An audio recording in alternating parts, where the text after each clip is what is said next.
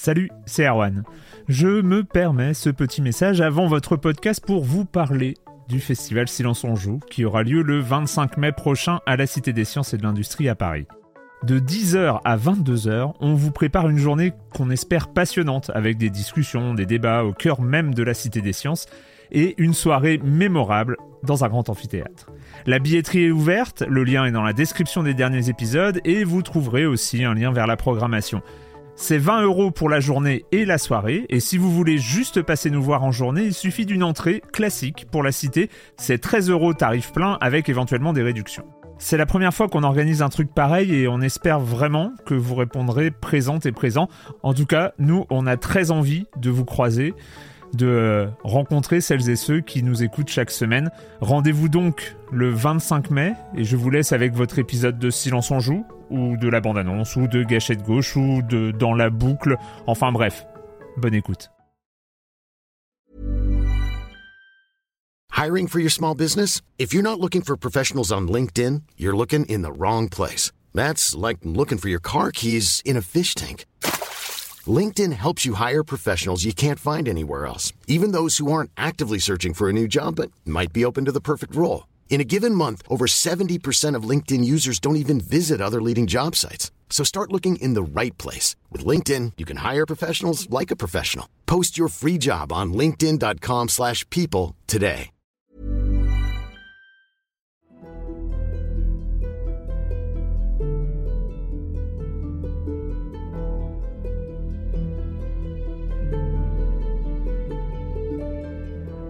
Bonjour à toutes et à tous. Sven Vinke a fondé l'Ariane Studio à Gand, en Belgique, en 1996. Connu pour la série des Divinity, le studio s'apprête à sortir, dans moins d'un mois, le 3 août 2023, le plus grand jeu et le plus grand défi de son histoire, Baldur's Gate 3. C'est bon Marius? J'ai bon jusqu'ici Ouais, tout bon. Après, il faut préciser que l'Ariane, c'est une histoire un peu compliquée. Jusqu'à 2014, le studio qui comptait une trentaine de personnes s'est spécialisé dans les jeux sortis un peu trop tôt, euh, toujours rushés par leur éditeur, jusqu'à la sortie de Divinity Original Sin, un RPG old school qui constituait un aboutissement pour le studio et a trouvé un vrai public. DOS 2 a confirmé cet élan en 2017, et avec, l'Ariane a grossi, s'est internationalisé de façon un peu étrange. Étrange, c'est-à-dire? Ils ont eu l'idée un peu chelou de créer des studios en Russie, au Québec et au Royaume-Uni pour rallonger la journée de travail. L'idée, c'était de créer des garde-fous contre le crunch, tout en permettant de travailler plus. Vu tous les coups de rush que l'Ariane s'est tapé, c'est plutôt intéressant. Du coup, on va parler de ça avec le patron du studio, mais aussi évidemment de Baldur's Gate 3. Le meilleur jeu de l'année dernière et de cette année, merci l'Early Access. Et un truc complètement fou par son ampleur, un jeu très ambitieux, très moderne dans une vieille forme, le RPG en vue ISO. C'est tout à fait objectif, Marius. Tout à fait. Tout à fait. Bon, on va pas vous faire attendre plus longtemps. On a donc eu l'opportunité de discuter pendant une heure avec Sven Vinke. C'est parti. Bonne écoute.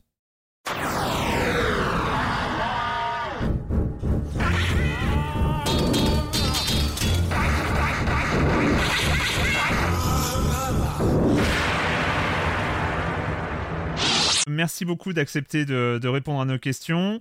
On sait que est dans la, vous êtes dans la dernière ligne droite euh, pour, euh, pour sortir Baldur's Gate 3 un peu plus tôt que prévu et ça va être un de nos sujets de, de discussion. Je précise tout de suite que le spécialiste ici même, c'est Marius qui euh, a, passé un nombre d'heures impressionnant sur l'Early Access. Moi, beaucoup moins, mais, euh, mais voilà, c'est pour dire que il y aura forcément un déséquilibre dans le nombre de questions de chacun. Je vais plutôt laisser la, la place aux spécialistes. mais, euh, mais voilà, donc on va pouvoir commencer cet, entre- cet entretien. Euh, bah, moi, la première question que je voudrais vous poser, c'est d'abord en commençant par vous citer. Euh, vous avez dit toute ma vie j'ai été en retard, j'ai toujours rêvé de faire quelque chose comme ça. Et là, vous avez annoncé que le jeu euh, qui était censé sortir le 31 août euh, arrivera le 3. Euh, L'Ariane a une histoire assez longue, surtout durant les 15 premières années de, de jeux sortis dans la précipitation, de façon forcée par des publishers, quelque chose qui avait l'air d'être assez douloureux. Qu'est-ce qui s'est passé pour que d'un coup, maintenant que vous êtes enfin libéré d'un éditeur, c'est vous qui précipitez la sortie du jeu Euh, ben, il y a plusieurs raisons en fait. Euh, la grande euh, décision qu'on a prise, c'était qu'on n'allait pas faire les plateformes en même temps. C'était le grand changement. Euh, initialement, on voulait faire du SimChip sur PS5 euh, PC, des autres plateformes. Et là, on a décidé, ça va pas aller, on va devoir les séparer de l'un l'autre. Et alors du coup, on était avec une version PC qui était mieux avancée, qui était plus plus près que euh, le reste versions. Et alors du coup, euh, ça se met que ça devient possible de le faire. C'est une période très euh, compliquée au niveau de sortie euh, et la compétition pour le temps du joueur. Euh, on a, je pense, je me rappelle pas, pour être honnête, je pense que ça fait depuis la fin des années 90 euh, euh, qu'on a eu une année où on a eu tellement de grands jeux qui se, lancent l'un après l'autre après l'autre. Euh, on a eu Zelda, Diablo 4, euh, Final Fantasy, euh, Starfield, le Cyberpunk, le, le, grand DLC qui se font. Il y en a encore quelques-uns que j'oublie et je, je suis pas encore en octobre. et alors il y a nous aussi évidemment. Alors euh, quand on regardait ça, on regardait la version PC, on s'est dit, OK, ben, si on sort le jeu début août, il y a le temps du joueur, ils vont avoir le temps parce que Baldur's Gate 3, c'est un très grand jeu, euh, avec vraiment beaucoup de possibilités, beaucoup de profondeur. Et alors, euh, ça nous a permis de le faire euh, comme ça. Et alors, du coup, ça nous donne l'option de se focuser d'abord sur la version PC. ça enlève la pression du développement parce que comme on a maintenant la version PS5 qui vient un peu plus tard, ça nous donne l'opportunité de, après, focuser là-dessus, euh, de finaliser tout ce qui doit être finalisé, et puis après, on va bien voir pour les autres versions. Une question qui se pose aussi euh, en rapport avec la, question de la sortie, c'est la, la, la, question du scope du jeu. Pareil, l'Ariane, j'ai l'impression qu'il y a eu toujours tendance à faire enfler des projets qui étaient au départ assez modestes, et au point que ça devienne des, des jeux énormes. C'est un peu l'histoire de Divinity euh, Original Sin, qui était pensé comme un petit jeu d'une dizaine d'heures au départ et qui, a, dérivé grandement.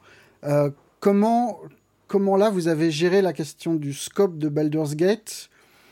Parce que même, même là, euh, dans le trailer du PC Gaming Show, on voyait euh, un des directeurs de, de l'écriture, enfin du world building, qui expliquait que le jeu, que, que tout, toute la ville était seamless et il le dit avec une espèce de sourire crispé qui laisse entendre que non seulement c'était pas prévu dans au départ et, que ça s'est pas fait sans heure, quoi. Que c'était quand même énormément de boulot. Ouais. Ça, ça, ça a été énormément de boulot. Euh, on a toujours été un développeur quand tu as le triangle de temps, budget, qualité, qui essaye de mettre les qualités, celui-là qui ne bouge pas, ça veut dire que temps et budget doivent bouger. Ici, quand on a commencé au jeu, les ambitions étaient immédiatement grandes. Alors, on, euh, ça devait être euh, vraiment un grand RPG parce que c'est Baldur's Gate 3. Il y a des gens qui ont entendu pendant longtemps, longtemps pour ce jeu. Et euh, on voulait faire honneur, on voulait convertir le Player Handbook euh, dans, dans, un jeu vidéo, Approachable, 5th Edition. Euh, on voulait aussi que ça allait être cinématique. et on voulait surtout qu'il y avait une, une profondeur de, de, de, choix et réaction aux conséquences. Choix et conséquences, je pense, c'est comme ça qu'il faut le dire. Alors, euh, ça nécessite évidemment euh, pas mal de développement et la façon qu'on l'a fait, on, on, on s'est dit, quand on sent qu'il y a quelque chose qui manque, on va le mettre dedans parce qu'on veut quand tu vas jouer, tu vas jouer à un rôle, on sait pas quel rôle tu vas jouer, mais on va faire un jeu où tu vas te sentir qu'il y a un dungeon master qui est toujours là pour te mm. donner une bonne histoire. évidemment, c'est énormément de travail parce qu'on a on a mis pas mal de choses dedans. Et c'est comme ça qu'on s'est retrouvé avec 174 euh, heures de cinématique qui est insane si on y réfléchit, mais qui avait besoin, sinon ça ça, ça faisait pas cette vision, elle n'était pas réalisée comme on le voulait. Alors du coup, euh, on a dû euh, scale up pour pouvoir le faire, mais on était ambitieux avec ce jeu. Alors pour euh, la, le commentaire de Farang euh, sur le, la ville, euh, c'est juste initialement la ville elle, euh, existait comme des petites poches mm. qui étaient connectées. Et, mais ça ne sentait pas le même jeu qu'on avait donné aux joueurs au début du jeu. On avait acte 1, acte 2, c'était là, c'était, c'était plutôt, ouais, comme acte 1 où tout est seamless. Bon, il y a évidemment un moment où tu dois charger, mais c'est quand même assez seamless pendant 20-30 heures. Et ça, ce n'était plus le même jeu. Tu, tu vois, alors, euh, c'est à ce moment-là qu'on s'est dit, bon, ben, on doit les connecter. Euh, ce n'est pas vrai que toute la ville est seamless. Il y a un morceau qui va être chargé dans un autre morceau, mais c'est presque seamless. C'est comme un peu le que tu as en acte 1. Hmm. Euh, je suis sûr que c'était le bon choix parce que c'est vraiment cool. Ça nous a pris plus de temps de le faire, c'est vrai, mais bon, c'était notre choix comme studio parce qu'on veut avoir un, un, un jeu complet euh, à la sortie. Dans le passé, on a eu euh, souvent que nos derniers actes n'étaient pas le meilleur et on a dû sortir des, des éditions définitives après. Ici, on voulait que l'acte 3, en fait, c'était quelque chose où tu, tu vas rentrer dans la ville, tu veux, tu, tu, tu attends toute la, toute ton histoire. Tous les NPC, ils en parlent tout le temps. On voulait que tu voyais les conséquences de toutes les actions que tu as fait au début du jeu à la fin. On voulait vraiment que tu pouvais dire, bon, j'ai joué ce rôle-là, ça été à la fin du jeu, ça m'a, ça, ça réagit sur le fait que moi j'ai joué ce rôle-là. J'arrive là comme soit celui-là qui va être le, dictateur ou je suis là qui va sauver la ville. Et ça, ça, ça nécessitait pas mal de développement, c'est correct. Du coup, c'est quoi Si la variable, c'est pas la qualité, euh, c'est le temps qui. C'est ça. Ça nous a pris euh, six ans. On a été, en fait, hier, c'était 1000 jours en early access. Euh, alors, c'était, n'était pas prévu. Euh, faut aussi dire, quand on regarde le temps, parce que euh, on a évidemment eu, on a Covid. Hmm. Euh, on a eu, on avait un studio en Russie qu'on a dû fermer les premières semaines de, de, de, de, la guerre. Euh, ça, ça nous a affecté aussi évidemment. Hein. ce n'est pas des choses qui sont si évidentes que ça. Ça justement, est-ce que vous pouvez nous décrire un petit peu le, tout le pipeline qui a été mis en place chez l'Ariane euh, avec l'internationalisation du studio, euh, les raisons euh, de, de, cette extension et les, comment, comment ça s'est fait Est-ce qu'il est, y a eu des difficultés de mise en place, notamment bah, la question ukrainienne qui a surgi et euh, nous expliquer un peu comment, ça, comment vous fonctionnez avec ces journées de 17 heures? Euh, On avait déjà fait ça pour DOS 2. Ouais. DOS 2 a été fait en, en, deux ans et un peu, grâce à, à, ce système qui était en place. Euh, L'idée de base est assez simple. Euh, on fait des grands jeux. Si les gens ils peuvent continuer à travailler pendant que nous on dort ici euh, au ouest, on va avoir plus de développement qui peut être fait sur moins de temps. Évidemment, c'est pas si évident que ça, parce qu'il y a des, des, des choses de, de, système de communication, des processus de communication qui doivent être mis en place. On a appris que ça marche bien pour certains trucs, ça marche pas du tout pour des autres trucs. On a dû s'adapter là-dedans. Par exemple, c'est quoi où, où, ça coince euh? ben, Par exemple, si tu fais euh, character art, travailler sur un modèle, ça c'est quelque chose qui est très personnel vers l'artiste. Tu vas pas le transmettre d'aller de, de, de, de studio en studio avec le soleil. Ce qui marche bien, par exemple, c'est QA, où tu ouais. peux commencer, le, le jeu qu'on fait, ils sont plus que 100 heures. Mm. 100 heures, s'il y a un testeur normal, il va y mettre trois semaines, au moins, pour y passer. Alors, si tu le fais que ça peut se faire euh, presque 24 heures, tu peux le faire dans une semaine. Évidemment, tu vois bien pour la qualité du jeu, que ça fait une très grande importance. Le plus vite que les programmeurs, les scripteurs ont le feedback, ce qui n'est pas bon dans le jeu, le plus vite ils peuvent le corriger. Plus d'itérations que tu peux faire, mieux que la qualité de la jeu va être qui est nécessaire pour un jeu si grand que, que le nôtre, parce que Baldur's Gate 3, je pense que la plupart des gens, euh, ils vont passer un, un, un mois full-time pour, mm. pour, y arriver à la fin, s'ils vont jouer. Alors c'est un jeu que tu vas jouer pendant longtemps. Si on ferait ça, que on, on pouvait, on, ça nous prendrait un mois pour faire le test, ben, ça prendrait un peu trop longtemps. Euh, alors on a installé ça. Alors ça, c'est un exemple de, de un, un, processus qui marche bien, comme tu passes de studio à studio. L'autre euh, chose que tu as avec les plusieurs studios, c'est que tu as le recrutement de talents. On a un, un, un studio très divers, avec beaucoup, beaucoup, beaucoup euh, de nationalités qui travaillent dedans. Ça se monte le jeu. Euh, on a fait un monde donjons et dragons qui est très divers aussi. Alors quand tu les deux choses ensemble, tu vas le voir, tu vas voir, ah ça ça ça ça n'a pas été fait en Belgique ça, c'est sûr. Euh, tu, tu vas le voir quand tu vas jouer le jeu. Alors euh, c'est, c'est, un des avantages. Et, et puis tu as, euh, simplement, euh, euh, t'as, as des challenges dedans, de communication évidemment, des choses qui n'ont pas été transmises dans une autre time zone. Là, tu as les, les difficultés. Euh, pour répondre à ta question de l'Ukraine, euh, bon bah quand ça s'est arrivé, on a on a immédiatement dit on va fermer le studio. On a délocalisé presque tout le monde qui était dans le studio. Euh, ils ont été ils ont déménagé dans les autres studios. Mais évidemment, ça pour eux et leur famille, c'était un, grand upset. Alors on a, oui, c'était c'était pas une période facile, mm. euh, mais bon, ça ça a réussi. Je suis content parce que il y a des gens qui ont pris des risques aussi pour s'échapper à ce moment-là. Euh, alors c'était, yeah, c'était pas pas prévu évidemment. Oui, parce que c'est des équipes russes qui étaient dans le studio de Saint-Pétersbourg, c'est pas des. Ouais, ouais c'est ça. Bah, des équipes russes, mais aussi on avait pas mal de gens ukrainiens dans notre équipe non plus. D'accord. Euh, bah, tu sais, les gens, ils étaient, ils sont tous jeunes dans notre équipe, alors ils allaient tous devoir aller en armée. Mm. Euh, D'ailleurs, il y en a plusieurs qui ont été convoqués après quand ils sont partis. Alors, c'était important qu'ils étaient partis. Ok. Et euh, le développement, ça s'est fait d'un coup ou pas l'extension entre Saint-Pétersbourg? Il y a d'abord eu Saint-Pétersbourg, Québec, Dublin, c'est ça? Oui. Et après, et après Kuala Lumpur et Barcelone. Et les, les problèmes. Et Angleterre. Ouais. Et les problèmes sont les mêmes d'un endroit à un autre ou euh? il y a des différences culturelles euh, aussi. Il faut si tu as euh, est et, et ouest, euh, ce n'est pas la même culture dans laquelle les gens sont nés. Alors, euh, euh, dans un pays, quand on dit non, c'est pas le même non que dans un autre pays. Hmm. Euh, alors, tu dois pas, tu dois apprendre à gérer. Mais ça, c'est, je pense, ce sont des choses classiques qui sont en plus enrichantes. Pas vraiment. je pense que on en a déjà fait plusieurs maintenant des studios. Je pense que ça prend toujours quelques temps avant que le studio est complètement intégré.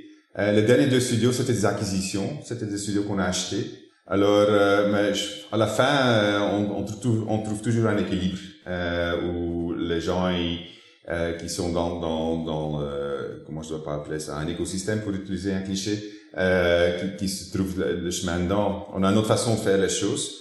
Les gens, ils n'ont pas l'habitude que dans le triangle qualité temps budget, c'est toujours qualité. C'est quelque chose que c'est, on a la réputation d'être très itératif. Ça veut dire qu'on refait les choses beaucoup.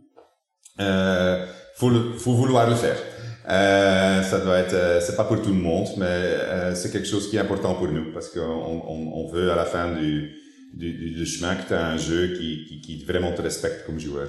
Ça, justement, c'est présenté comme une des philosophies de l'Ariane, ce, ce, principe d'itération. Est-ce que, c'est, est-ce que vous parvenez à le faire de la même façon aujourd'hui qu'hier? C'est peut-être plus facile de demander à son collègue de bureau à Gand euh, avec qui on passe beaucoup d'heures, de d'oublier son travail et de dire allez on reprend tout à zéro, que de demander à une équipe qui est à Kuala Lumpur, qui vous a peut-être pas jamais, vu ou très peu, de dire bah finalement on va tout écraser. Est-ce que est-ce que ça est-ce que cette culture-là, même si dans le principe on peut être ok, ça passe aussi bien euh, dans la pratique? On a on a appris à décentraliser, décentraliser. Euh, alors dans, dans, dans la philosophie ultime, euh, c'est comme un, un, cloud de, de, de, des agents individuels qui, qui, travaillent dans un jeu. Euh, et on s'est organisé comme ça aussi. Et alors ça marche de mieux en mieux. On se connaît aussi, on, on voyage beaucoup. C'est pas qu'un studio, c'est un alien des autres studios. Il y a beaucoup de cross-mingling et de, des gens qui vont pour euh, transférer de l'information et de la connaissance, de l'expérience. Il y a beaucoup de gens du studio qui vont travailler dans les autres studios. Euh, comme ça, ça, ça reste un, une équipe il y a des gens, définitivement des gens qui viennent des productions AAA ont du mal avec. Parce que là, c'est vraiment, c'est plutôt une mentalité usine. Euh, allez, je peux pas le dire comme ça, mais c'est, euh, c'est plus organisé façon, ah voilà, tu as X temps, tu peux travailler X temps là-dessus. Pendant que chez nous, c'est plutôt, ah, ben, on va faire ça. En fait, c'est l'expérience qu'on cherche, c'est ça. Ah, ah, ça ne marche pas vraiment, il faut peut-être qu'on change ça, ça. On a essayé plusieurs fois, ça ne marche pas. Mieux d'abandonner. On a appris si tu as essayé X temps et que ça ne marche pas, c'est probablement qu'on avait la mauvaise idée pour commencer. Mais en même temps, tu as aussi, euh, on, on, les envoie et puis ils reviennent avec quelque chose d'autre que tu as demandé. C'est fantastique. Euh, ça marche mieux. On a plus ces histoires-là qu'on a des choses qu'on doit refaire. Mais c'est une façon de, de, de, penser, de développement qui est pas, il y a pas tellement de, de, de, boîtes qui le font. Alors, c'est le fait que c'est tellement dans la philosophie de la boîte, il faut s'adapter. Euh, mais une fois que tu l'as, tu, j'ai plein d'exemples en, en, BG3 qui sont fantastiques où ça a été fait. Euh, un des exemples que je suis en train de faire maintenant, avec, je fais des tours de presse en train de démontrer le jeu. Il y a dans une certaine situation, euh, c'est possible d'être tourné en du fromage. Elle pourrait être transformée dans polymorphée dans du fromage. Et puis tu peux contrôler le fromage et tu navigues dans le monde comme Pac-Man. C'est fantastique. et le truc, c'est que tu vas, tu vas l'accepter, tu vas dire, mais c'est, oui, évidemment, j'ai été transformé en fromage. C'est ce qui se devait se passer ici. et dans la même situation, tu peux avoir, euh, tu, tu, peux être téléporté à Chult, qui est le monde de Jurassic Park en Donjons et Dragons. Et c'est insane. Et tu te dis, mais d'où c'est ce que ça vient? Ben, c'était cette équipe-là qui travaillait là-dessus, qui avait eu X temps pour travailler sur cette situation, qui a complètement commencé à déconner, en fait quelque chose de très beau, bien euh, euh, interwoven avec le reste de l'histoire. Et comme joueur, quand tu le découvres, tu dis, mais c'est pas vrai, mais c'est pas vrai. Et tu continues à dire c'est pas vrai et c'est fantastique. Tu vois? Alors, et puis, les autres, ils ont sauté dessus, ils ont dit, ah, ça c'est cool, ça revient, on va faire ça, ça et ça. Et puis, ils l'ont enrichi. Et c'est, ce qui rend le jeu tellement spécial. On avait déjà ça dans nos, précédents jeux aussi, mais c'est ce qu'on cherche. C'est la philosophie là en place pour trouver ces moments-là.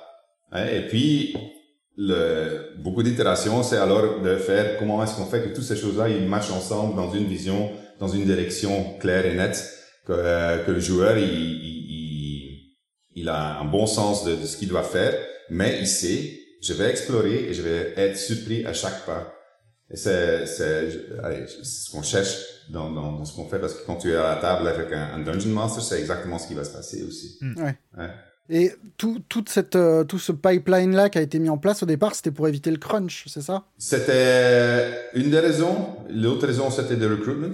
Euh, Parce que euh, on est en Belgique, alors ce n'est pas si évident de trouver des développeurs avec beaucoup d'expérience par ici. Euh, c'était aussi pour mettre le, le, 24 heures en place simplement parce que même si tu fais des crunch, tu vas pas travailler 24 heures sur 24 heures. Alors, euh, mais c'était la raison principale. Et finalement, vous avez réussi à tenir un, un zéro crunch ou en tout cas limité Définitivement limité. Quand tu compares dans, dans les productions avant, on a certains limités. On a eu nos accidents, il y, a il y, a toujours des choses qui ne marchent pas. Alors à un certain moment du, du temps sur plus, c'est la seule chose qui reste euh, pour faire. Mais c'est euh, quand tu regardes euh, les statistiques, c'est vraiment vraiment vraiment limité comparé aux anciennes euh, périodes. C'est souvent maintenant aussi, maintenant on est à la fin, on a c'est sûr qu'on fait du extra time. Mais on a souvent qu'on passe quelque chose à Québec et puis on sait que ça a déjà passé à KL, que ça a été testé. Quand on arrive le matin, que c'est là, tu sais ce qui est le problème ou tu sais que ça a été résolu. La, la feature a été implémentée. Alors euh, ça, on, ça, l'avait déjà avec DOS 2. C'était, c'est vraiment un, luxe une fois que le système commence à marcher. Une question sur le système d'itération aussi. Est-ce que le fait que vous soyez en early access si longtemps il y a aussi une forme de garde-fou pour éviter de tout reprendre. Enfin, au moins éviter la tentation de reprendre le début du jeu de zéro euh, parce qu'il y a eu une idée super ou pas du tout? Bah, On a toujours l'intention, quand on commence, de refaire le début. Mm. euh, parce que c'est qu'à la fin de ta production, tu sais comment tu dois faire ton début. Mm. Mais si tu fais pas un début pour commencer, t'as pas de début. Alors tu es obligé de faire un début et tu sais que tu vas le refaire. Et ici, on l'a refait notre début et je pense qu'il est beaucoup mieux au début. Euh, tu vas bien voir quand ça va sortir. Euh, mais c'est, je pense que ça c'est quelque chose de nécessaire parce que tu développes tes outils, ton langage avec lesquels tu communiques avec le jeu pendant ton développement. Et on dit ça. Euh, nous, on va en early access pour euh, intégrer la communauté dans le jeu. On veut avoir leur feedback. Ils nous ont corrigé à plusieurs pas Parfois, on pensait qu'on savait mieux d'eux. Ils nous ont remis sur le, le, le, bon chemin. Parfois, parfois, ils avaient tort. Ils disaient une chose et on voyait dans les analytiques qu'en fait, ils faisaient l'autre chose. Alors euh, là, on a on dit on va garder ça parce qu'on sait ce qu'ils veulent, même s'ils disent l'opposé. C'est quoi, par exemple, ce genre de... Bah, c'est des choses de balance. Hein. Ils disent, oh, c'est trop facile, c'est trop dur. Ouais, je dis, bah, oui. les gens, euh, parfois aussi, c'est des choses que... Euh, des gens qui, qui, qui ils râlent sur une chose, mais en fait, c'est un problème ailleurs. Tu vois, et ça, pour ça, Access, c'est fantastique. Euh, tu, tu, tu découvres tellement de ton jeu avec une grande communauté de joueurs euh, qui sont involved parce qu'ils ont acheté le jeu, ils te donnent du feedback.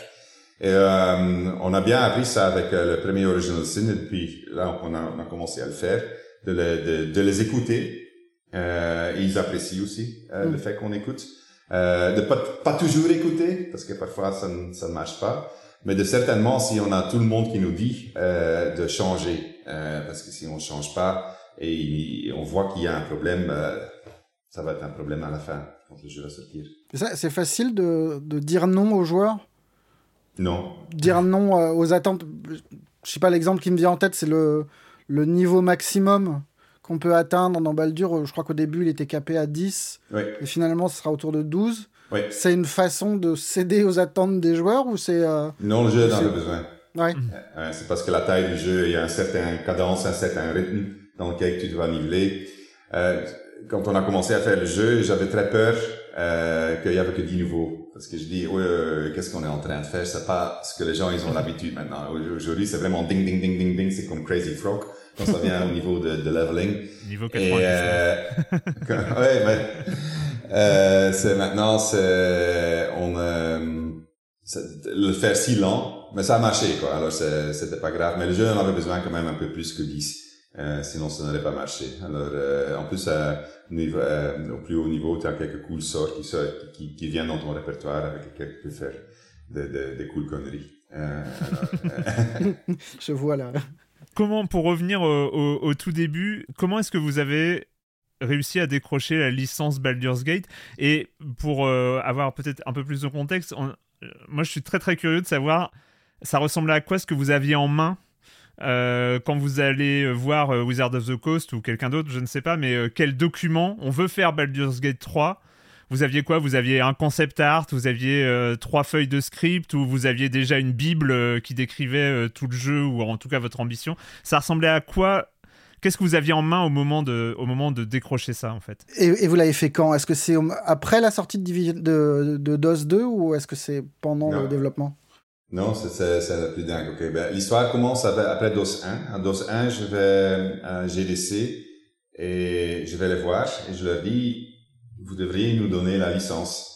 Euh, on a, voici ce qu'on a fait, c'est DOS 1. C'est le plus proche qu'il y a avec assez de, de trucs, euh, je sais pas comment il faut dire, mais euh, c'est le plus proche qu'il y a en ce que vous avez fait. Mm. Euh, si vous voulez faire un, un Baldur's Gate 3, c'est sur notre système qu'il faut le faire, ça va, ça va bien marcher. Et on les a plus entendus. le pitch était raté. Euh, sauf que en 2017, pendant qu'on est en train de finaliser DOS 2, et, euh, il me téléphone et il dit est-ce que tu veux venir à Seattle? Et je suis, euh, euh, j'ai été à Seattle. C'était dans un bar euh, assez louche. Et ils m'ont donné un, des feuilles A3 imprimées. Et je regardais, et c'était tout mon concept que je leur avais expliqué il y avait quelques années plus, euh, plus tard euh, avant. Pour Baldur's Gate 3, ils disent, voilà, on va le pitcher au board, est-ce que tu es game? Je dis, bah oui. et, euh, alors, euh, ça c'est, ça c'est fait, c'est, euh, non, je, je me trompe, c'était de, ça c'était fin 2016. Et puis, on a fait un deal, on devait, euh, comme ça va, dans, avec les grandes corporations, euh, le, le pitch initial, qui était un document de design de cinquantaine de pages, devait être écrit euh, la semaine avant la sortie de DOS 2. Euh, alors, ouais, voyez. Et alors, en fait, ce qu'on a fait, on était, parce que mes écrivains, ils étaient ici, euh, et on a été euh, écrire dans un dans une chambre d'hôtel euh, pendant quelques jours. On s'est enfermé et on a dit voilà, on va faire un writer's room, on va écrire ce concept. hein. C'était quelque chose d'autre que DOS 2 et on va voir ce qu'ils en sortent et qu'est-ce qu'ils en pensent. Au moins, on l'a envoyé. Mm. hein.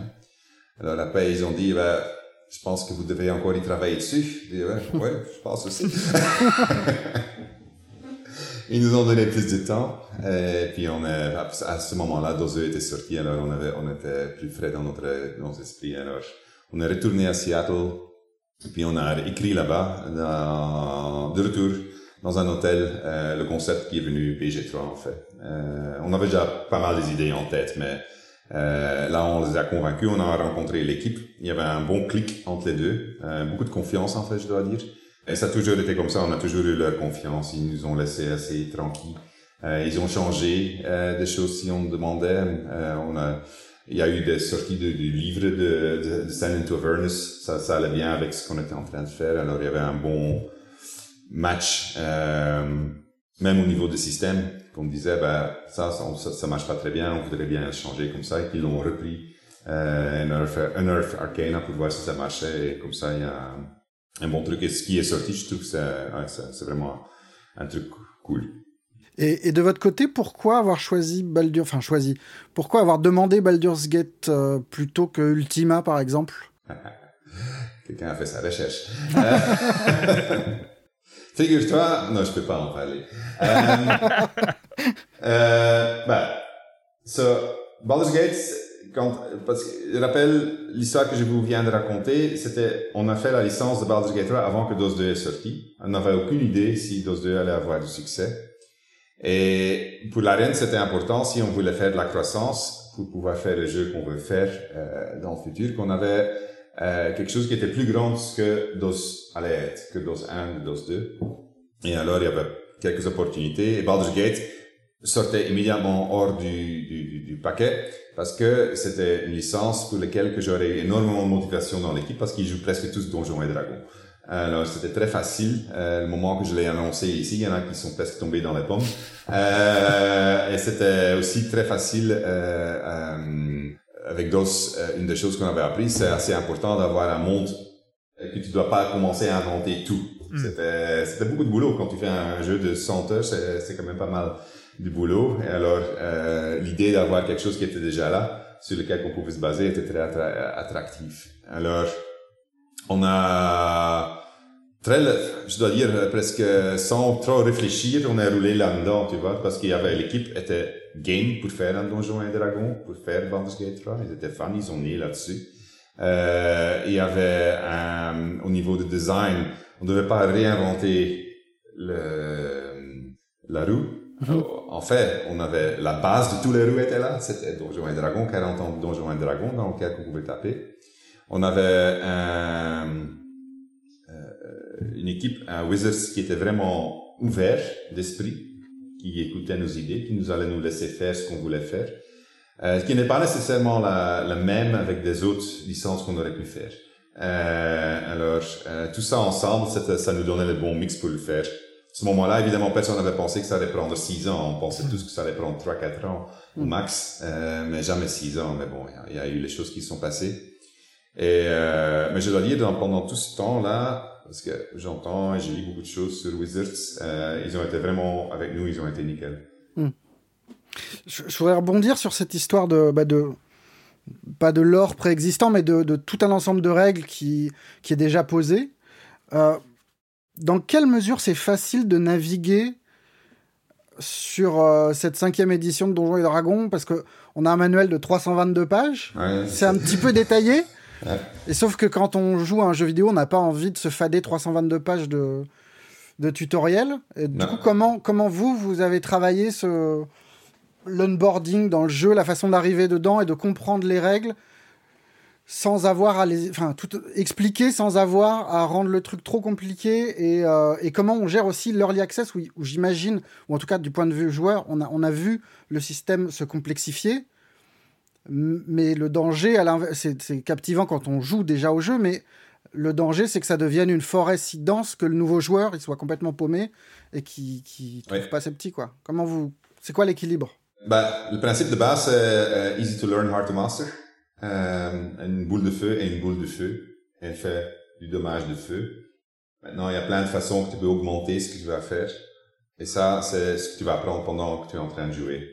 Euh, un des trucs qu'on a fait, c'est qu'on laisse le IA te montrer euh, ce qui est possible dans le jeu. Tu vois, tu as l'intelligence artificielle qui commence à faire des choses et tu dis oh wow c'est possible ça ah ben je, dois essayer ça aussi et ça ça marche assez bien on a aussi euh, investi énormément dans dans le user interface on va faire notre panel from hell bientôt dans, dans quelques journées je sais pas quand ça va sortir euh, le podcast mais euh, là, vous allez voir que le jeu a encore évolué très fort depuis ce qu'il y a dans patch 9 en termes de, de UX, en termes de UI.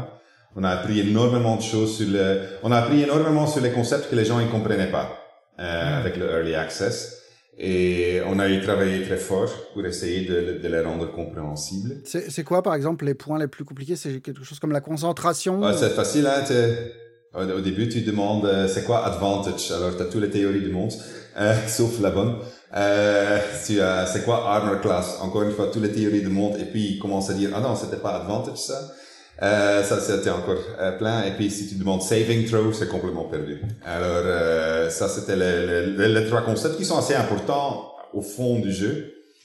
Et mais ici, je pense que maintenant, quand on voit avec les joueurs, en tout cas, on a beaucoup de playtesters avec qui on est en train de tester aussi le jeu tu vois que ça marche. Euh, c'est et même assez facile. Euh, alors je pense que l'équipe de, de, de, ça c'est chez nous ça s'appelle les system designers euh, qui sont responsables pour ça. Ils ont fait un énorme boulot euh, pour rendre euh, plus que c'est quoi plus que 600 sorts et actions.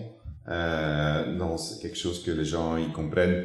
Une des choses qui est parce que tout le monde parle toujours de la complexité du de Player Handbook. Mais ce que les gens ils oublient là-dedans quand ils, euh, ils disent ça, c'est que c'est la base de presque tous les jeux vidéo modernes. Le, le système même. On, Hmm. on a déjà dans nous, Il y a un on le langage. connaît déjà. il y a un langage qu'on connaît déjà, ouais. Ouais, exactement. Alors, le truc, c'est de trouver comment est-ce que je te dis, voilà, ça, c'est ce que c'est, mais dans ce monde-ci, tu peux faire encore ça et ça avec. Et puis, euh, en, en le montrant, ce que c'est l'intelligence artificielle fait, et en euh, ne pas exigeant de joueur qui comprend tout pour pouvoir le jouer, tu vois qu'ils ils se retrouvent assez facilement, et puis, au fur et à mesure, ils apprennent assez vite. Et tu- je dois dire maintenant, avec le, le onboarding, on va voir, hein. Euh, Pour nous, c'était assez excitant. On va voir si ça va marcher, mais on est assez confiant que ça marche bien.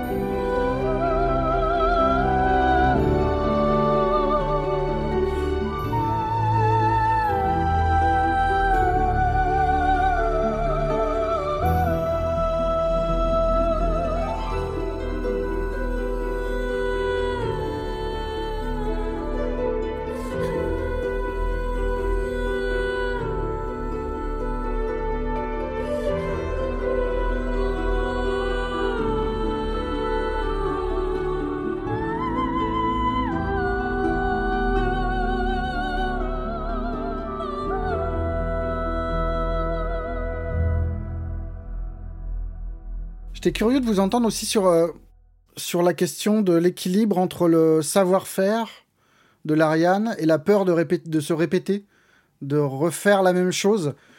Il y a presque une blague au début, enfin en tout cas dans la, dans la version en early, avec Ouais. le début sur la plage, qui est quand même quelque chose qu'on a déjà vu. Ah, bah, tous les jeux qu'on va faire vont commencer sur la plage. Euh, comment, comment vous gérez cet équilibre entre le fait d'apporter des choses que, vous, enfin, que les joueurs connaissent, que les joueurs fidèles de l'Ariane connaissent, euh, réutiliser des systèmes que vous maîtrisez parfaitement, et l'envie de grossir et de pas vous répéter. De...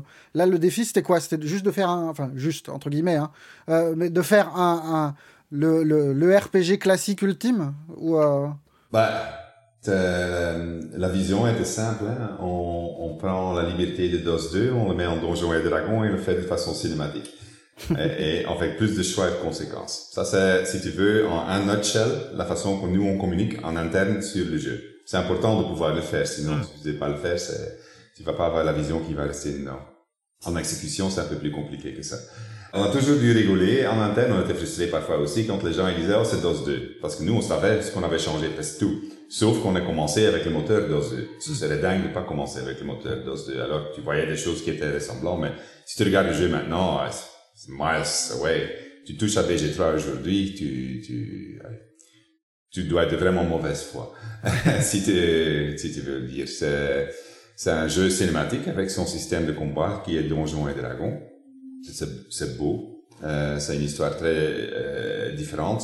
Tu peux jouer avec tes copains, comme DOS 2, c'est vrai. Ça, t'avais la, t'as la même chose, mais c'est tout à fait un autre jeu. Ah, ça du tour par tour, c'est la même chose aussi. Mais bon, ça, ça voudrait dire qu'on a la même chose que XCOM ou Into the Breach ou je ne sais pas dans quelle mesure on a l'impression, enfin, encore une fois, on n'a qu'une vue biaisée du jeu, mais que qu'il y a 90% du travail qui est effectué, peut-être pas 90%, mais qu'il y a une grosse partie du travail qui est effectué qui ne sera vu que par 10% des joueurs. Comment, com- comment vous gérez euh, ce, cet équilibre-là? Dans quelle mesure trop ça représente trop de travail pour, euh, pour euh, très peu de, de, de, de vues, entre guillemets. Et, donc, et à l'inverse, est-ce, dans quelle mesure ça, c'est le, le centre du projet, en fait? Bah, C'est plutôt la dernière chose, hein. c'est, c'est le centre du projet. Euh, qu'est-ce qu'on veut qu'un joueur qui joue Baldur's Gate 3 a comme sentiment quand il sort de sa session, quand il parle avec ses potes dessus? C'est qu'il raconte une aventure qui est complètement différente de celle l'aventure que son ami a fait. Euh, parce que les aventures, ça se définit par ton identité, qui tu es, comment tu commences à jouer le jeu, et le choix que tu as fait dans le jeu. As la même histoire, as le même monde, mais tu pars d'une même base, mais ça doit être une autre aventure quand tu joues. Et on a mis énormément d'efforts là-dedans. Maintenant, si tu veux faire que tu as une histoire qui respecte tes choix, respecte ton identité, il faut qu'il y ait beaucoup de variations et beaucoup de permutations qui sont dedans, et surtout qu'il y a beaucoup de réactivité à ce que tu as fait, sinon tu ne trouves pas que tu as ton engagement qui est là. Alors du coup... Réactivité, c'est-à-dire qu'il faut que ça se voit, c'est ça? Qu'on ait qu'on voit tout de suite les conséquences, c'est ça? Pas tout de suite, parce qu'il y a des conséquences long terme et court terme. Euh, mais il faut les deux, parce que s'ils sont trop long terme, tu vas pas savoir que ça, ça a des conséquences, tu vas plus y croire. Si tu n'en as pas de long terme, tu dis, eh ben, c'est tout du faux. Ça doit être les deux choses. Et je, je, si Baldur's Gate 3 te l'offre ça, euh, la ville est très différente dépendant de ce que tu vas faire pendant le début du jeu. Ton acte 2 est très différent de ce que tu as fait ton acte 1, ton acte 1 tu, euh, même les compagnons avec qui tu vas voyager, comment ils vont s'occuper de toi, euh, ça peut être très très très divergent. Euh, tu, euh, je pense que les gens ils vont encore être étonnés en fait au niveau que ça va se diverger. Mais si tu le fais pas, ça marche pas. Mais alors tu dois, si tu le fais, tu dois l'embrasser, non, embrace, embrace euh, tu dois le, euh, tu dois le faire bien. Tu dois faire à la totale, sinon ça marche pas, ça vient du faux et tu, tu commences à avoir plein de petits loop back où tu as, t'as pas vraiment de la, de la bifurcation. Et euh, ici, on l'a fait cinématiquement, qui est euh, assez intense. Euh, alors, c'est... Mais c'est ce qu'on voulait faire, c'est ce qu'on voulait faire, et c'est le plus grand compliment qu'on a, c'est les joueurs qui racontent leurs expériences et sur le build qu'ils ont fait, parce qu'on a quand même 46 euh, subclasses dans le jeu, c'est beaucoup, euh, 12 races ou 11 races. Euh, sans, je sais pas combien de subclasses, mais quand tu vois tout. Et le jeu c'est vraiment une promesse. Il réagit là-dessus. Si moi je suis, je, je, je parle de, de, mes expériences à moi, si moi je joue comme un gift druid, j'ai complètement une autre expérience si je joue à Shadowheart comme de son point de vue avatar. Alors, et, et je me ressens que le jeu respecte qui je suis. Il dit, ah, toi tu es un gift druid, alors ça veut dire tu vas avoir ça et tu vas parler comme ça. Et d'une autre façon, tu es Shadowheart, toi tu vois les choses complètement différentes. Et euh, c'est quelque chose dans lequel on veut se spécialiser parce que c'est ce qu'on aime bien. Euh, c'est vraiment du role-playing au fond, mm euh, c'est ce que ça a toujours dû être. Euh, et on veut faire ça, c'est vraiment un début de l'arène, d'une façon le plus immersive possible, c'est-à-dire cinématiquement, mais quand on dit cinématique, c'est pas des, trucs linéaires, c'est dynamique à mort. Quand tu regardes les dialogues, j'ai une fois fait un tweet, faut, si vous pouvez peut-être le rechercher, où je montrais un dialogue, et c'est une scène, mais puis c'est encore plus une scène, tu te rends compte, c'est tout cinématique, c'est tout des dialogues qui, des options, et on a motion capture et tout, qui vont dans, dans l'un l'autre. Et je pense que, que, quand tu vas regarder, une fois que tu l'as joué, tu vas plus jamais vouloir retourner à quelque chose d'autre. Tu vas toujours vouloir l'avoir comme ça. Et pour répondre à ta question précédente, c'est pour nous c'est une très grande innovation. Je pense pas qu'il y ait déjà eu des jeux vidéo RPG qui ont fait ce qu'on vient de faire et qui te permettent encore une fois jouer ça en multijoueur. Hein, ça veut dire que tu, tu peux prendre deux contrôleurs en split screen, avoir deux cinématiques en même temps qui réagissent sur qui tu es et sur ce que ton, ton, ton pote a fait. Alors, ce que l'équipe a fait ici, c'est incroyablement remarquable. Elle, euh, elle, ressemble à quoi la Bible de Baldur? On n'a pas vraiment. De... Vous avez un document général avec. Euh... Non, non, on, a, on a des milliers de documents. euh, non, on a, on a un Confluence, on a des bases de données qui sont spécialisées simplement pour gérer des aspects de. C'est le côté le moins cool du développement, c'est la documentation qu'il y a derrière tout ça, mais elle est, c'est des, c'est des milliers, c'est des dizaines de milliers de pages. C'est même pas 100 000 à mon avis. Euh, mais on a un système qu'on a développé. C'est pas parfait, hein, on fait des fautes aussi. On apprend ce qu'on fait. Mais yeah, on a quand même un, un, un, système qui est assez robuste. On a, on c'est pas qu'on a fait ça pour la première fois avec BG3. Hein. Tout ce qu'on a fait mm. précédent, depuis toute l'histoire de l'arène, c'est faire des RPG et gérer de grandes quantités d'histoires et des permutations. Alors on s'améliore et on s'améliore à comment on la gère. Moi, ça me fascine de votre côté, du côté euh, développement, où à aucun moment euh, vous vous posez la question, je dois faire cette cinématique si le joueur est un guerrier nain et si il a fait ça avant, et que finalement vous faites des heures de travail pour un pourcentage de joueurs extrêmement limité. Mais en fait, ce qui vous motive, c'est que cette petite part des joueurs va être ébahie d'être, euh, de se sentir intimement concerné par ce qui se passe, ou c'est quelque chose de plus philosophique sur une vision globale de ce que doit être un RPG aujourd'hui euh, dans, dans, le jeu vidéo? C'est les deux. Hmm. Euh, c'est simplement, je peux le défendre de beaucoup de points de vue. D'accord. alors, au niveau joueur, c'est ce que je veux jouer c'est ce que je veux dans un jeu. C'est, la première chose. Euh, au niveau euh, du, du, si tu veux dire, euh, le, chiffre d'affaires de, de, de l'arène, euh, c'est le plus malin qu'on peut faire. Parce que si on réussit à le faire, c'est très dur de le faire. Alors c'est, c'est un avantage compétitif. Euh, mais c'est aussi quelque chose qui va faire le bouche à oreille. Quand tu vas raconter à Marius tes, tes expériences et il va te dire c'est possible ça ça pas possible. Et toi, tu dis, oui, oui, tu fais ça, ça, ça, ça, ça. Merde. Hein? Et tu vas, tu vas en parler. Alors, les gens, ils vont en parler. Il y a tellement des histoires qui sont là à découvrir. Alors, tu as, as quelque chose d'unique, quoi. C'est quelque chose de, de, et des choses uniques qui sont cool et intéressantes à faire. Les gens, ils aiment bien jouer euh, quand ils sont gens Alors, c'est à nous de faire que c'est complet, que tout le monde, n'importe quelle aventure qu'il a, qui, qui, qui s'amuse avec. Et ça nous permet pas de faire des compromis. Parce que si on fait des compromis, on, on, on commence déjà à scier la patte de la chaise sur laquelle on essaye de faire notre jeu. Alors, on est obligé de le faire. Euh, mais si on réussit, on a vu ça avec DOS 2, DOS 2 a quand même euh, vendu pas mal, euh, on, on, voit qu'il y a un marché pour, c'est notre marché. Euh, et alors, euh, on voudrait rester dedans parce qu'on aime bien ce qu'on fait. Et c'est aussi, honnêtement, c'est le jeu que on, veut jouer nous-mêmes. Euh, c'est toujours été la base. Et en termes d'écriture, comment vous regardez euh, les... Alors, on ne connaît pas trop le détail, mais Ubisoft expliquait qu'il développait euh, un système avec l'intelligence artificielle qui permettait d'écrire des dialogues de PNJ ou des choses comme ça. Vous, ça vous semble ubuesque ou, euh, ou c'est... Enfin... Définitivement, vos BG3, ils ont tous cet effet-là, mais je ne vais pas dire qu'on ne regarde pas dans ce qu'il y a en IA. On a une un département qui est spécialisé dans l'IA parce qu'on a pas mal de choses qu'on peut automatiser, mais c'est plutôt des choses mécaniques. Euh, au niveau de créatif, euh, je pense que le meilleur utilisage là, c'est comme euh, ah ben ça te permet d'explorer plus de permutations plus vite. Et puis tu peux prendre ce que tu trouves qui est cool dedans. Euh, et puis tu peux commencer à développer. Mais ce n'est pas très différent d'ouvrir un livre et browser des pages ou aller à un musée, aller regarder ce qu'il y a et puis commencer à, mettre les choses ensemble. C'est plutôt comme ça. Mais si euh, je, se dire, parce que si tu le vois pas, tu le crois pas, mais chaque phrase a été regardée 10 fois, 20 fois, 30 fois, euh, pour être sûr qu'elle qu'elle est fluente dans, dans, sa continuation dans la prochaine phrase, dans la prochaine version. Et là, même à présent, on est à un mois de, de, de, sortie, on est encore, euh, on change plus, les enregistrements sont faits, mais on dit, ah, cette note de question pourrait être un peu mieux parce qu'elle va mieux avec ce truc-là.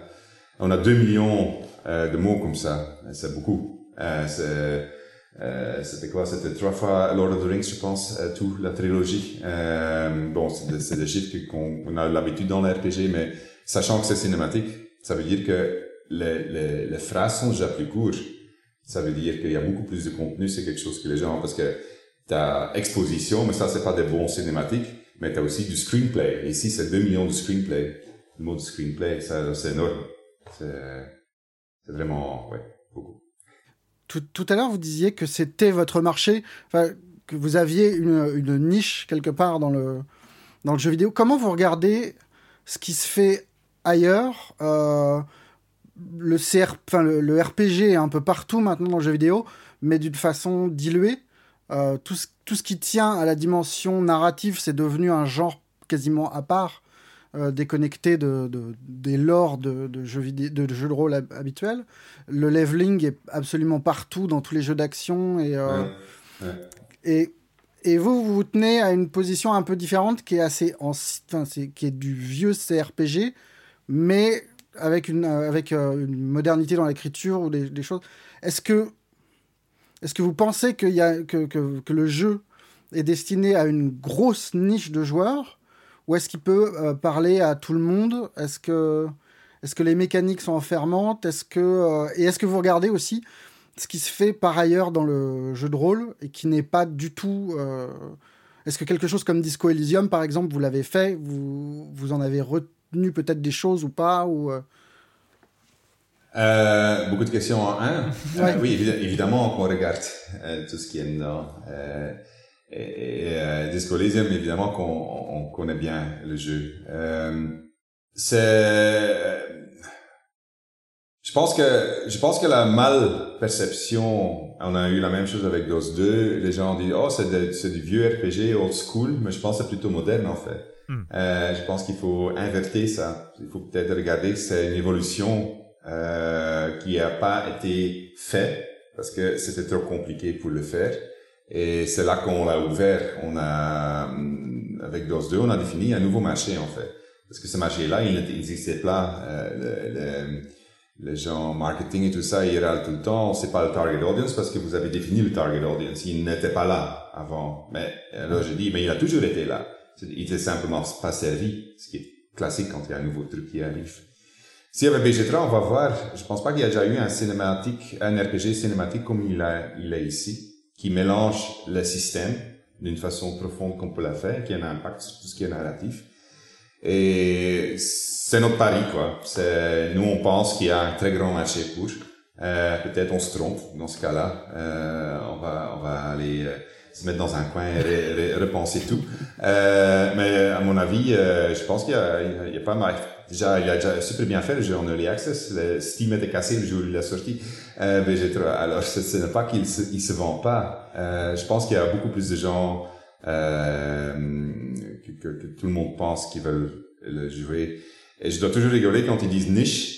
Parce que je dis, ouais, ok, ça définit quoi niche? À quel moment? S'il y a 50-60% des gens, je sais pas ce que c'est le cas, hein, mais si c'est à 50-60% des gens jouent pas ton jeu, est-ce que c'est niche? Est-ce que c'est c'est 80%, c'est 90% ou 90% ou c'est où cette barrière? Et à la fin, c'est pas important parce que tout ce qui est important, c'est est-ce que ça nous fait suffisamment revenu qu'on peut encore une fois le refaire? C'est tout ce qui nous intéresse en fait dans, dans, dans, cette histoire. On a toujours fait plus grand quand on pouvait parce qu'on veut explorer euh, ce qui est jeu RPG et on va, je pense pas qu'on on va arrêter ici. On a le plan qu'on a parce que ça, c'est ce qui est cool avec six ans de développement, c'est que la liste des idées pour les prochains trucs est énorme.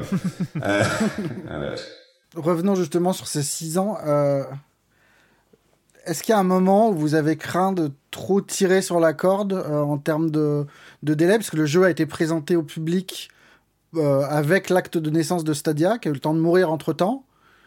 Euh, on a eu le temps d'avoir une pandémie, de, enfin de, ouais. de changer le monde plusieurs fois. Est-ce qu'il y a un moment où vous étiez tendu sur ça ou est-ce que les réactions euh, de, des joueurs d'Early Access étaient suffisamment paisibles pour que vous vous autorisiez à, à continuer Oui, euh, bah oui, on, on voulait pas que ça durait si longtemps, c'est sûr, euh, mais on voulait pas qu'on faire des compromis non plus. Alors, euh, si ça aurait été nous, il était déjà sorti il y a deux ans, mais il n'était pas prêt. Alors, il fallait prendre le temps pour le finir. Euh, sinon, c'était tout pour rien. Alors, euh, est-ce qu'on s'inquiète? Non, on a eu assez de support par les joueurs en early access. Il y a, il y a suffisamment de monde qui a acheté le jeu. Euh, alors, je, mais pour dire, c'était une position de luxe. Euh, si on était dans des situations où on n'avait pas eu d'os et on n'avait pas euh, tellement une grande communauté qui, qui veut jouer nos jeux, euh, c'est pas évident de faire une, une, boîte si grande que la nôtre pendant X temps d'années et pas sortir quelque chose. On aurait probablement dû faire des compromis de n'importe quel truc, mais on n'a pas dû le faire, c'est le plus important. On a, ça nous a permis de, de faire ce qu'on voulait, et notamment euh, mettre des de, de choses dedans que personne s'y attend. Parce que factuellement, vous êtes combien là, depuis quelques années euh, chez l'Ariane Là, maintenant, on doit être 400 450 personnes. 450 personnes, ouais. Pendant 6 ans euh, de salaire à payer sans... Bah, ça a grandi, ce n'était pas comme ça. On a commencé à 120 personnes, avec, après, à la fin de 2 on était 120, et on a grandi vers 450. Maintenant, c'est pas tout pour BG3, euh, mais c'est quand même, ouais. significant. Et juste, euh, est-ce que, parce que là, vous avez trois ans, enfin plusieurs années d'early access, quatre ans d'early, access, trois, ans, trois ans d'early access. Euh, comment ça, ça fonctionnait? Qu'est-ce que vous récupériez? Ça vous servait à quoi en fait l'early access factuellement? Plusieurs choses. Hein. De un, on a les joueurs qui nous disent ce qu'ils aiment pas, ce qu'ils aiment bien. Ça nous permet dans un marché qui est engaged de lancer des nouvelles versions, de le modifier en fonction de ce que le joueur il veut. Euh, qui veut dire que le jour de la sortie, les gens vont avoir un jeu qui a déjà beaucoup de leur opinion présente dedans, parce qu'on écoute chaque fois euh, ce qu'ils disent. Euh, ça nous donne aussi un word of mouth. Euh, si on regarde maintenant, euh, l'approval rating de BG3 est très haut. Euh, ça veut dire qu'on a quand même trouvé, parce qu'on a eu un moment où on est tombé parce qu'ils aimaient pas ce qu'on faisait. Mm. Et, euh, ça, et, ça, on a dû tourner un peu, pour des bonnes raisons, parce que c'est devenu un meilleur jeu. Euh, alors ça nous donne une communauté qui, qui va parler avec ses amis et je pense pour l'arène ça a toujours été le, marketing. On va, c'est pas nous qui vont dépenser 100 millions de dollars dans un truc de marketing. On a mm. toujours été sur notre communauté et ça, ça nous a été notre force. Si les gens ils aiment bien ce qu'on joue, et ce qu'on fait, ils vont en parler avec leurs amis et ça, c'est le meilleur marketing qui existe euh, du monde. Alors ça nous donne ça. Évidemment, ça nous donne des fonds parce qu'on a pas mal de gens qui, qui jouent le jeu. Euh, alors pour nous, parce que je sais qu'il y a plein d'histoires d'horreur d'early access, mais chez nous ça a toujours marché. Hmm. Euh, mais je pense que la clé est vraiment d'écouter. Euh, c'est que les gens, ils, euh, peut-être initialement, ils sont sceptiques parce que c'est un monde dans lequel on doit être sceptique. Hmm. mais si tu continues à, à dire voilà vous avez dit ça, ben, on n'a pas 100% écouté, mais on a fait ça. Et puis, ils voient que tout le temps, chaque fois, chaque update, il y a des choses que la communauté a demandé et que ça a modifié, au moins adressé le problème qu'ils avaient, hein, peut-être pas nécessairement de la façon qu'ils voulaient. Tu, tu, tu, commences à avoir un lien avec ta communauté et tu, tu, tu cette base-là, et cette base, partir de cette base-là pour lancer un jeu, je préfère vastement sur être en, limbo pendant des années et pas savoir ce que les gens vont dire. Je voudrais pas le faire encore comme ça. Ouais. Ça, c'est un plus grand risque, en fait, je trouve. J'étais curieux, dans, dans, le, dans le magazine Le Vif, on expliquait que l'Ariane représentait les trois quarts du chiffre d'affaires du jeu vidéo en Belgique. ce qui semble. non, non, mais ce qui, semble. Enfin, y a, y a...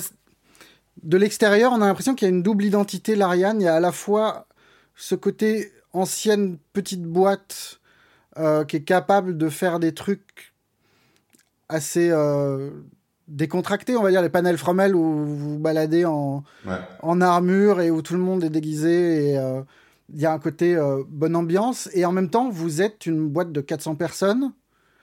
Comment, comment vous avez géré cette croissance dans la culture d'entreprise où vous passez d'une boîte peut-être pas d'amis, mais en tout cas de gens proches euh, qui travaillent sur le même projet avec ce système d'itération qui veut dire beaucoup d'efforts et beaucoup de beaucoup d'énergie à quelque chose de plus structuré, euh, d'éparpillé. Et comment vous avez regardé dans ce contexte-là euh, tout le bazar qui a pu, a pu émailler le, le, monde du jeu vidéo ces dernières années, de Ubisoft à Activision, et, et et le fait que les grandes boîtes, il y a aussi des problèmes de culture d'entreprise qui sont difficiles. J'imagine que ça se pose différemment quand on est 30, 400. Oui, c'est sûr. Tu as toujours, plus tu as des grandes échelles, plus tu vas, être confronté avec des problèmes de société. Euh, il n'y a rien à faire. Euh, gérer la croissance, c'était probablement notre problème numéro un dans, dans le temps, surtout parce qu'on a fait beaucoup de croissance pendant le Covid, euh, qui était difficile euh, de le faire. C'est une, une, question avec une très longue réponse parce qu'il y a, c'est welcome to my GDC talk. Uh, so, um, je pense que la, chose numéro un, c'est que notre équipe de, de, de, base est presque encore tous là. Euh, on a, ça fait déjà longtemps qu'on travaille ensemble. Alors il y a un corps sur lequel les gens ils peuvent retomber. Euh, on a toujours eu comment? Ces gens-là, ces gens-là s'y retrouvent toujours dans cette entreprise qui a changé complètement de taille? Ils sont encore toujours là, je présume que oui. Il faut leur demander, mais je, je, je peut-être ils vont tous se surprendre bientôt. Mais j'ai pas l'impression qu'ils vont partir. Euh, J'espère en tout cas pas. Mais bon, ils sont déjà là depuis pas mal de ans, euh, beaucoup de, depuis 15 ans. Euh, alors ça donne une solidité euh, de tribal knowledge, si vous voulez. Euh, alors Et on a toujours été une bande qui a beaucoup de respect pour l'un l'autre. Euh, ça se transmet aussi. Parfois, il y a des accidents, c'est sûr. C'est inévitable quand tu es une grande entreprise, il n'y a rien à faire. Euh, c'est sûr aussi que on, ce n'était pas notre ambition d'avoir cette échelle pour commencer, euh, mais on, a appris qu'il il fallait. Euh, quand tu veux faire des, des RPG cinématiques, tu, tu as tellement de choses qui se mettent à côté que tu as besoin de faire parce que tu fais des films, quoi. Alors tu as besoin de tout le crew qui vient avec un film. Alors c'est différent. Euh, je pense qu'une des choses que qu'on fait bien, c'est de, de, mélanger les équipes, de les faire voyager, qu'ils se rencontrent. Une fois que les gens ils se rencontrent, en général, ça marche. Je pense dans les très grandes entreprises, c'est le plus grand problème. Tu te connais pas, c'est un nom. Quand on écrit quelque chose, c'est très vite mal interprété. Euh, pardon, que si tu parles avec l'un l'autre, ah ben, tu mets les choses en contexte. Euh, définitivement dans des, des environs euh, haute pression comme le jeu vidéo, où il y a quand même pas mal de pression parce que c'est un marché très consolidé. Je pense que oui, je je sais pas dire plus que ça parce que on, on, on gère. Euh, on a parfois des accidents, on essaie de le, de le gérer avec le respect. Euh, mais la base, je pense qu'elle est un de nos atouts. Euh, alors, je peux pas dire plus que ça. Vous, vous êtes encore un... Vous avez encore les mains dans le cambouis Vous faites encore du jeu vidéo ou vous êtes devenu un patron à chapeauter des... Ah ben, là, là, je suis moins patron et plus jeu vidéo maintenant. Parce que j'ai une, une, équipe qui, qui manage les choses, qui, qui, qui, qui, euh, qui, qui gère les choses. Euh, je suis, je pense que je suis plus développeur vidéo que je l'étais il y a 10 ans. Ah ouais. euh, maintenant, à développer un jeu vidéo qu'il y avait 10 ans. J'ai plus de temps maintenant pour me focuser là-dessus, alors c'est exactement ce que je veux. c'est bien. Euh, c'est l'avantage de, de, de, faire ce qu'on fait. Comme on n'a pas énormément de sorties, c'est assez focusé. Euh, si on, on aurait 20 sorties, ce serait une différente histoire, ce serait impossible. Mais ici, on parle que d'un jeu, ou peut-être des autres projets, mais vraiment, on est focusé sur un jeu. Alors, ça nous permet de vraiment euh, regarder euh, ce qu'on veut qui est mieux pour ce jeu-là. Et puis, on compte dessus, c'est notre modèle business, on compte dessus que le contenu qu'on fait est bon et que les gens ils vont l'acheter. Et si ça marche pas, bon ben, euh, ça, ça, ça, pose un différent problème, mais on compte dessus que ce qu'on fait est bon. Mm. c'est pas une mauvaise motivation pour, pour gérer la boîte. C'est encore un projet euh, qui engage la vie de l'Ariane depuis... Non. Non, c'est moins, moins, moins tranché qu'à l'époque de Divinity. Oui, mais c'est quand même important. Ouais, oui, parce que c'est, non, c'est moins tranché que, oui, définitivement, c'est moins tranché qu'à l'époque de Divinity. Euh, c'est, mais bon, si on vend 10 000 unités, on a un problème. Euh, il faut qu'on en vend un peu plus que 10 000. Est-ce que vous avez publié déjà les, les chiffres de, de précommande de joueurs en early ou pas du tout? Non. On peut, on peut le savoir ou pas du tout? Euh, On va l'annoncer quand on va sortir, je pense, euh, à ce moment-là. D'accord. Ça faut donner l'équipe d'édition quand même un peu d'ammunition, sinon ils ont plus.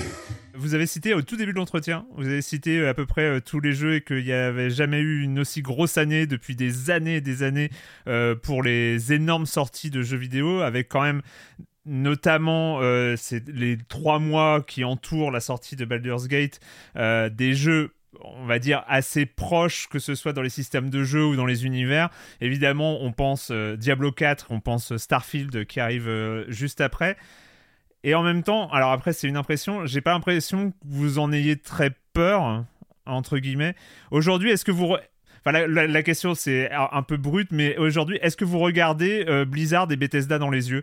Euh, Est-ce que l'Arian, euh, l'Ariane, euh, est à ce point où, ok, Bethesda, Blizzard, vous faites ce que vous voulez, mais nous, on propose, euh, on a notre jeu, on a confiance en notre jeu, et, euh, et finalement, ouais. on a peut-être peur de personne aujourd'hui? On est confiant dans notre jeu.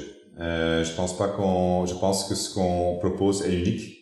Et le joueur va le décider, mais je pense que toute notre équipe croit très fort dans ce qu'on a fait. On sait ce qu'on a fait. Et on a fait euh, au, mon équipe est au pic de son, son comment on dit ça? Faire savoir, savoir-faire. Son savoir-faire. Ouais. Son savoir-faire. Tu vois, ils sont, ils ont déjà fait plusieurs jeux. Ils ont appris énormément là-dedans. Euh, ils sont tous un peu vétérans, ça veut dire un peu, ah, oh, j'ai déjà fait ça, et ils sont trop excités de, de, de problème qui se pose, ils disent, OK, il y a un problème, c'est bien, on va le résoudre.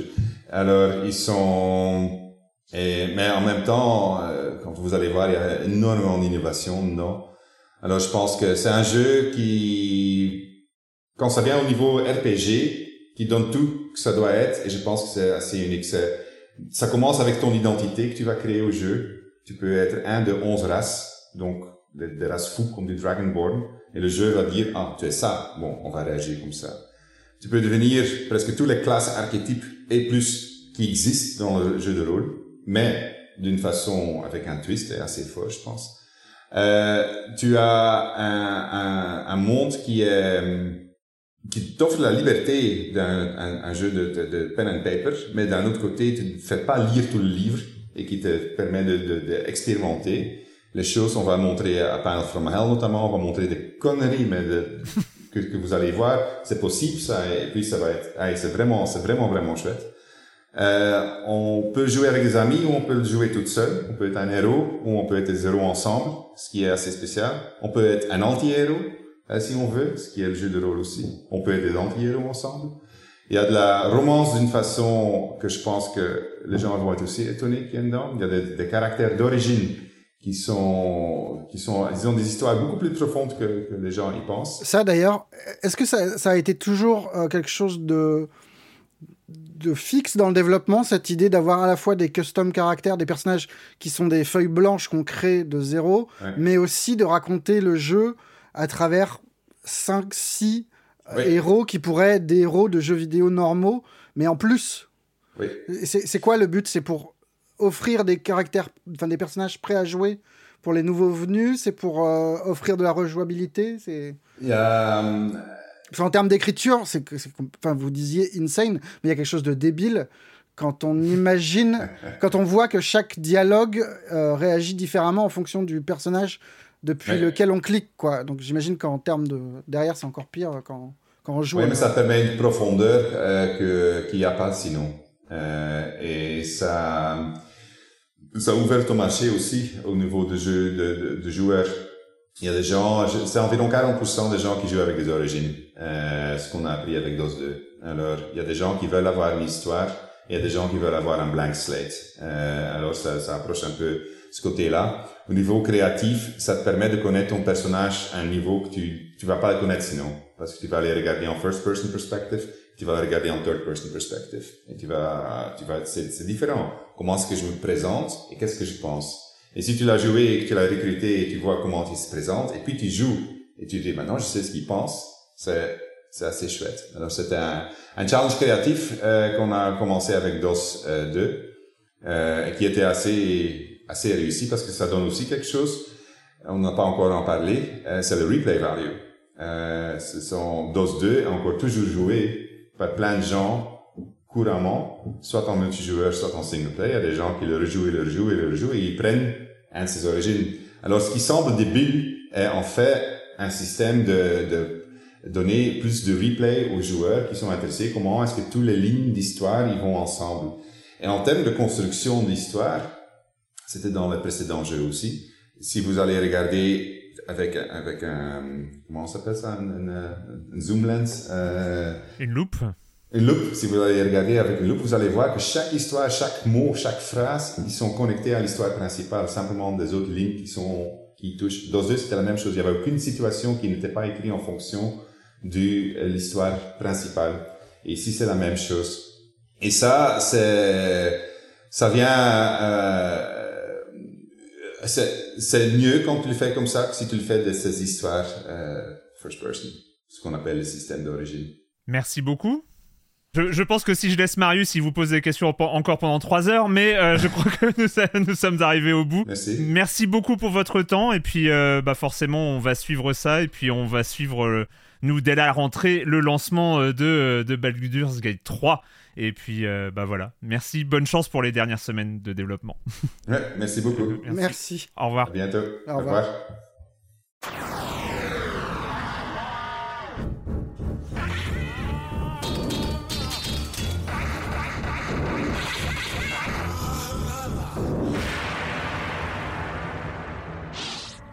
Just an old prayer. Voilà, tu ramasses ça, tu retournes devant la statue avec ton petit truc de prière. Tu ouvres ton inventaire. Tu lis la page de prière. Ah et tu désamorces le piège. Incroyable. Et tu trouves un joli pendentif hyper important, hyper bien pour les combattants au corps à corps, puisqu'il désactive les attaques d'opportunité de tes ennemis. Eh ben, Voilà, c'est à, peu incroyable, près... c'est à peu près ça le délire. incroyable. Eh ben, merci que- beaucoup. Hein. Ce qui manque, ce qui aurait été marrant, c'est d'aller au camp de gobelins, pas forcément pour euh, bastonner tout le monde, mais pour voir qu'on peut discuter avec les gobelins, faire un Hmm. ami avec eux, et, euh, et qu'ils peuvent te donner des quêtes. Et ça, euh, d'être au premier run, tu l'avais pas fait de discuter avec les gobelins. Non, j'étais au camp de gobelins, j'ai fait une connerie, je me suis retrouvé avec 4000 gobelins sur le dos. Et c'était un combat de trois quarts d'heure. euh, euh, vraiment un truc de mort de faim où tu, tu, tu- je comprenais à peine les systèmes d'emplacement de, de sorts et compagnie. Je comprenais pas pourquoi je pouvais pas lancer tous mes sorts et machin. Les premières fois, c'était laborieux, hein, c'est sûr. Mais euh, Incroyable. Incroyable. Non, non, mais franchement, euh, franchement, bien, bien cool. Est-ce que tu peux sauvegarder là, au cas où, euh, au cas où fait une nouvelle sauvegarde Nid d'Oursibou à 3h58. Et, euh, et oui, si tu veux relancer une partie un soir, euh, fais Ouais. signe. ce jeu, ce jeu donne le vertige un peu en vrai. oui, hein. Euh, ouais, et là, franchement, on a fait que, que, que, que, que gratter la- Ouais. le petit truc, parce qu'il y a vraiment des, des trucs qui sont rigolos, quoi. Ah oui, on a. Et, et, c'est, et encore une fois, ce n'est que l'early access. Hmm. Et je pense que, et j'espère qu'on que, que le jeu tiendra ses promesses, parce que. Mais si c'est le cas, c'est un jeu de taré. Mais vraiment, enfin, je veux Hmm. dire, je, je saoule tout le monde à silence on joue avec ça. Mais parce que je suis vraiment persuadé que si le jeu est aussi bon que le promet l'early access, c'est euh, Oui, c'est quasiment Déjà, historique, quoi. Enfin, le, y a... le GOTY pour moi, mais je pense que c'est un jeu qui va marquer, enfin qui, qui- mais même là, c'est un jeu qui est, qui est tellement euh, étrange, enfin étrange. C'est des moyens de triple A. Alors Hmm. certes, un tout petit peu moins beau dans la cinématique que ce que peuvent faire les plus gros studios, mais avec, euh, enfin, il y a, tout est doublé, tout est bien doublé. Ouais. Euh, Il y a un nombre de possibilités complètement folles. Déjà rien que ça, c'est cool. Et si le jeu va au bout de ses promesses, je pense que c'est un truc assez, euh, assez barjot, historique et assez parfait. Enfin, bah, peut-être que j'en rajoute, mais euh, dans l'équilibre entre la liberté qu'il donne en termes de d'approche de gameplay. Ouais. c'est vraiment différent de jouer un barbare, de jouer un mage. euh, c'est vraiment des expériences différentes. Tu peux te marrer avec l'un et pas du tout avec l'autre. Euh, et il y a une cohabitation entre ce- cette liberté de gameplay et la liberté en termes de narration qui est vraiment super excitante. Parce que quand on entre en combat, on est tout excité, c'est cool, ça va être un combat. Hmm. Et quand on entame un dialogue qu'on ne connaît pas, Oui, c'est aussi marrant en fait. oui, oui, c'est aussi pareil. Ah. Ou quand on, quand on entame un dialogue qu'on connaît et qu'on a déjà fait et qu'on lui donne un, un tour complètement différent qu'on n'imaginait pas une seconde, c'est effectivement, il y a un truc de vertigineux parce que tu te dis, mais si je peux faire ça, ça veut dire que je peux aussi l'entraîner sur ce chemin-là et faire en sorte que euh, bidule. Et c'est génial. Il y a des moments vraiment où j'étais avec un petit sourire débile. euh, Mais le, truc, le que ça veut dire, le truc que ça veut dire qui euh, semble là pour le coup totalement vertigineux, c'est-à-dire que euh, euh, c'est un jeu qui va durer entre 100 et 150 heures en, sur un run, mais que finalement tu peux imaginer avoir euh, 25 autres runs totalement différents avec des classes, des races, des des sous-classes, des, des trucs totalement différents, et puis en plus choisir tel, alignement, euh, tel autre type de dialogue, ce qui fait que pour euh, ne serait-ce que voir euh, un tout petit peu des différentes possibilités qu'offre le jeu, euh, c'est euh, c'est 300-400 heures de jeu les doigts dans le nez quoi. Ouais, ouais, bah moi, enfin, tu vois, je suis Rien que sur l'Early j'ai- Access, t'en es à Là, j'étais en 350. train de regarder, j'ai j'ai 12 builds différents. Euh, ils sont pas tous au bout de leur lit et euh, machin, mais c'est beaucoup trop par Ouais. rapport à, à l'état du jeu. Mais, euh, mais oui, enfin, faire le jeu en, en essayant, en paladin, en essayant d'être, euh, de suivre son, son serment de dévotion, c'est-à-dire Hmm. vraiment venir en aide aux pauvres et aux démunis, aux gentils, et machin, sans faire de conneries. Rien que ça, c'est un, des, un petit défi Ouais. quand tu fais une connerie, le jeu t'ouvre une nouvelle porte que tu ne soupçonnais pas, qui est super marrante, est vraiment c'est super excitant.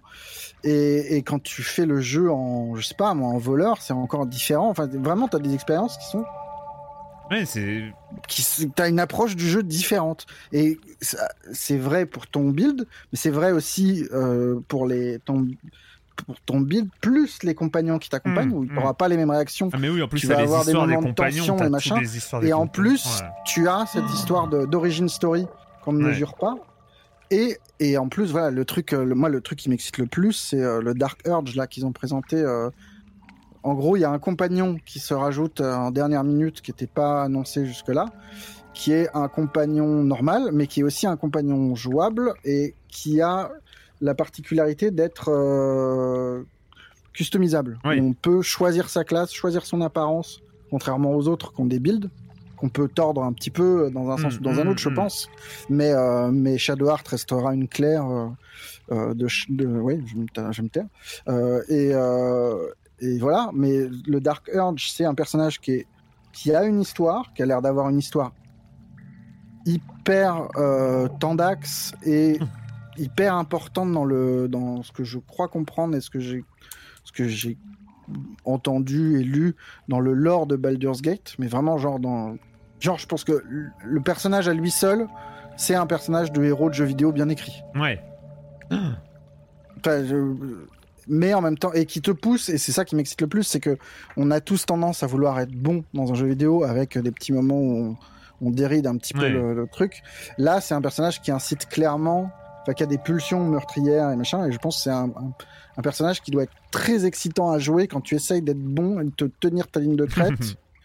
et en même temps qui doit être aussi très excitant à jouer euh, en mode euh, complètement euh, full chaotique, euh, bad, enfin ouais, evil. Chaotique fond de la caisse, quoi. Ouais. Non, Où là, c'est- ça a l'air d'être vraiment genre le monstre libérer la bête quoi. Ah ouais. Bon, bah finalement, on va peut-être annuler la saison 17. Hein. Pas ce que t'en penses, mais. euh, Moi, c'est un peu On ma crainte, pas le hein. C'est temps, le- hein. C'est a- le moment où, où il va falloir euh, allumer. Starfield et que Ouais. j'en aurai rien à péter quoi. ouais, Alors mais que on- franchement, il a l'air sympa Starfield, mais Ou alors on repousse la saison 17 à janvier. Tu vois, on, Ouais. se laisse, euh, on se laisse la fin 2023. euh, ça aurait du sens. Ouais, ouais. Ouais, ouais. Ça aurait du sens.